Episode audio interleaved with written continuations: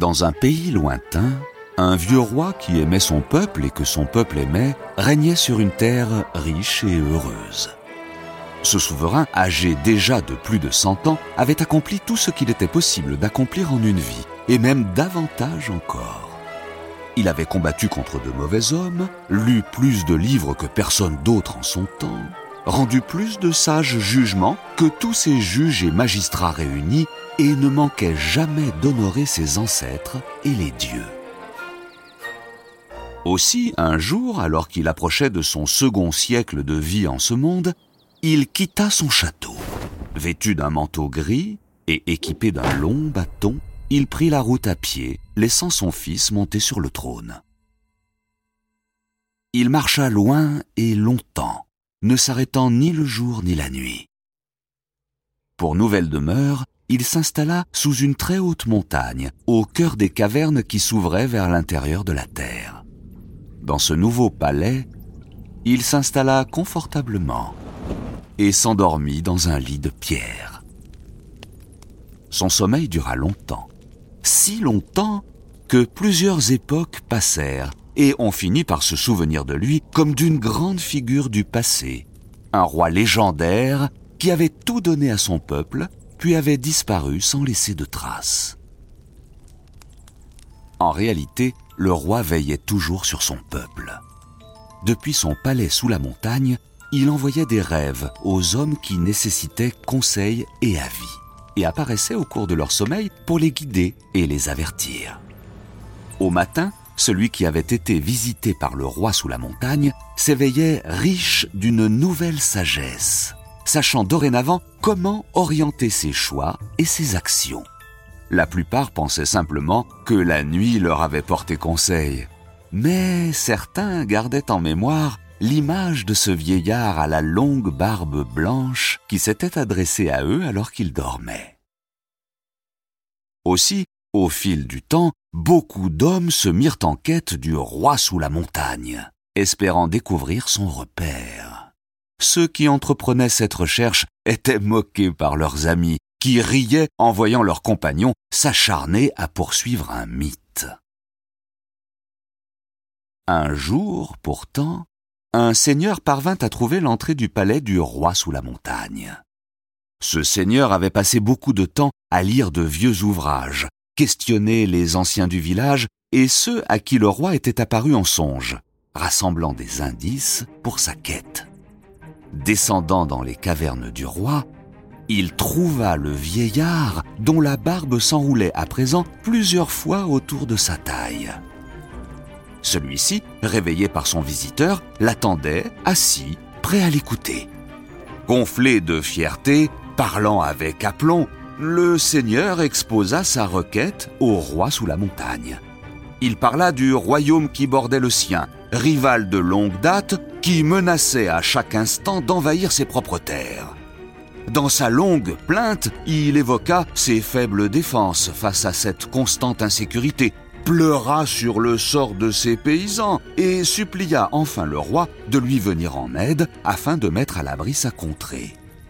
Le roi l'écouta sans l'interrompre, puis demanda au seigneur ce qu'il attendait précisément de lui.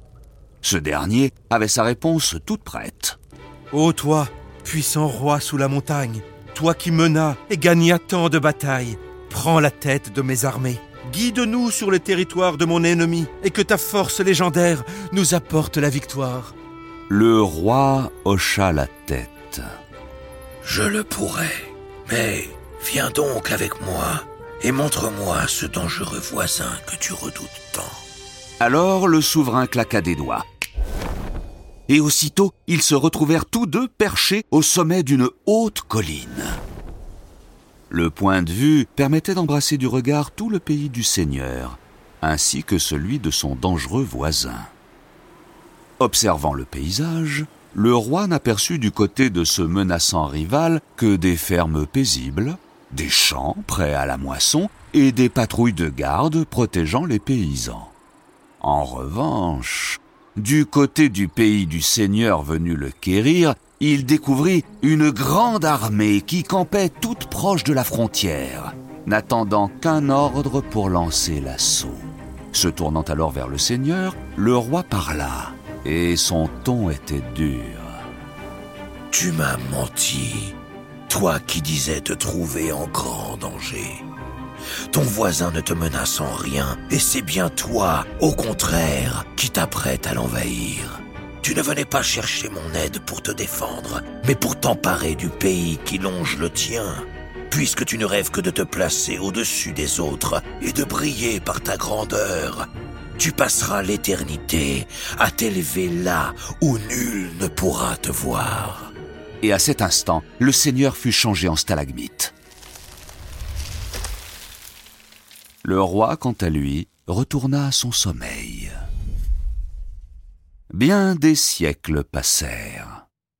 Enfin, après plusieurs âges de ce monde, quelqu'un d'autre retrouva le palais caché du roi.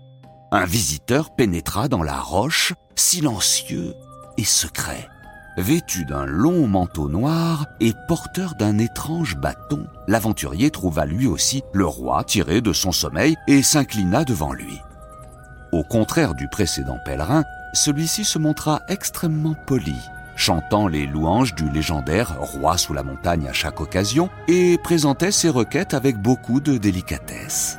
Tout ce qu'il désirait, disait-il, c'était connaître les secrets de l'ancien temps que seul le vieux roi sous la montagne détenait encore. Il souhaitait repartir de la montagne l'esprit plus sage et plus fort, fort de nouvelles connaissances. Cette fois-ci également, le roi l'écouta sans parler. Il se leva et mena son hôte devant une rivière souterraine. J'ai écouté ta demande, mon visiteur, et j'ai décidé de t'accorder ce que tu demandes. Suis-moi de l'autre côté de cette rivière, et je t'enseignerai tout ce que je sais. Tout à sa joie, l'homme bondit au-dessus de la rivière.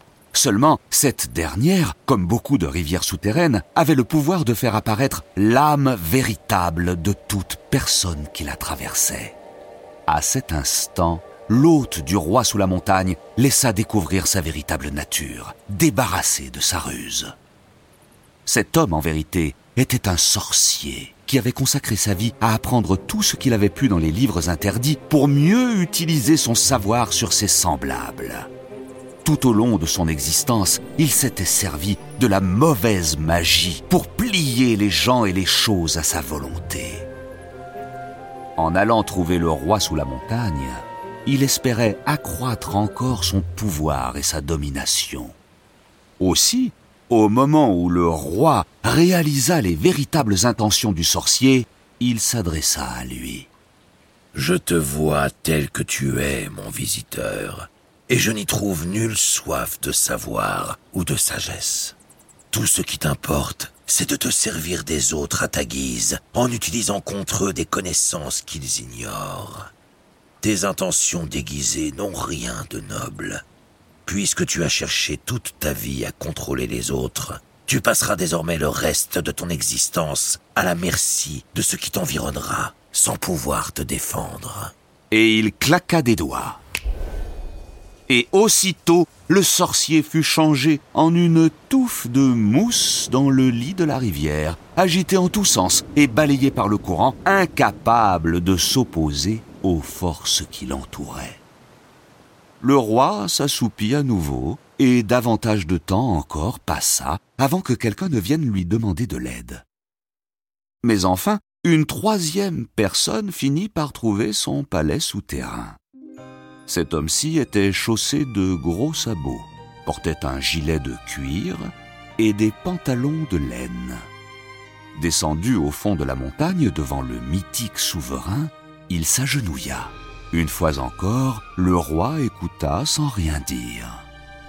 Ce troisième visiteur était un berger, venu de fort loin pour requérir le jugement du roi sous la montagne. Ce berger était amoureux d'une jeune fille, tous deux amoureux depuis fort longtemps.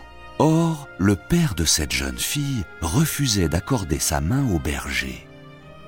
Aussi, ce dernier demandait-il au roi, si sage et si juste en son temps, de venir dans son village pour servir de juge à cette affaire. Le roi accepta et claqua des doigts. Un instant plus tard, tous deux se trouvaient au village. Sans perdre de temps, le berger organisa une assemblée afin que le village puisse assister au jugement du roi sous la montagne.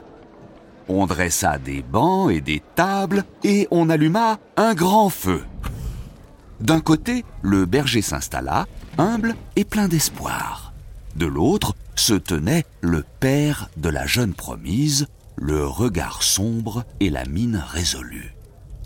Le roi donna d'abord la parole au berger, qui exposa son immense amour pour la jeune fille, jurant de la rendre heureuse et de la protéger. On écouta ensuite le père, qui rappela les vieilles rancunes et les luttes qui avaient autrefois opposé les ancêtres de sa famille à celles du berger. Il énuméra la longue liste des querelles et des griefs entre les deux clans et termina en proclamant qu'il lui était impossible de donner sa fille en mariage à un homme dont les parents, grands-parents et arrière-grands-parents s'étaient affrontés avec les siens. Une fois encore, le roi écouta, silencieux. Enfin, quand tous eurent parlé, il prit la parole. Je vous ai entendus tous les deux, et voici le jugement que je rends. De mon temps déjà, les hommes avaient coutume de se heurter les uns aux autres pour d'aussi stupides raisons. Songerez-vous un jour à essayer de vous montrer moins borné que vos parents? Ne voyez-vous pas que les malheurs de leur vie, à présent terminés, viennent troubler les vôtres? Vous est-il donc possible de reprocher à un homme innocent les fautes de ses ancêtres? En vérité, je vous le dis, cette querelle n'a pas lieu d'être et rien ne doit s'opposer à l'union de deux êtres amoureux l'un de l'autre. Oubliez donc vos bêtises reçues en héritage et célébrez ce mariage sur le champ. J'accorde ma bénédiction à ce couple. Puisse-t-il vivre heureux longtemps. Ayant dit ceci, le roi disparut et retourna à son sommeil, attendant la prochaine juste requête qui lui serait présentée. Au village, le mariage eut lieu un beau matin de mai et le berger se réconcilia avec le père de sa promise. Ils vécurent très heureux et n'oublièrent jamais de raconter la légende du grand roi qui dormait sous la montagne.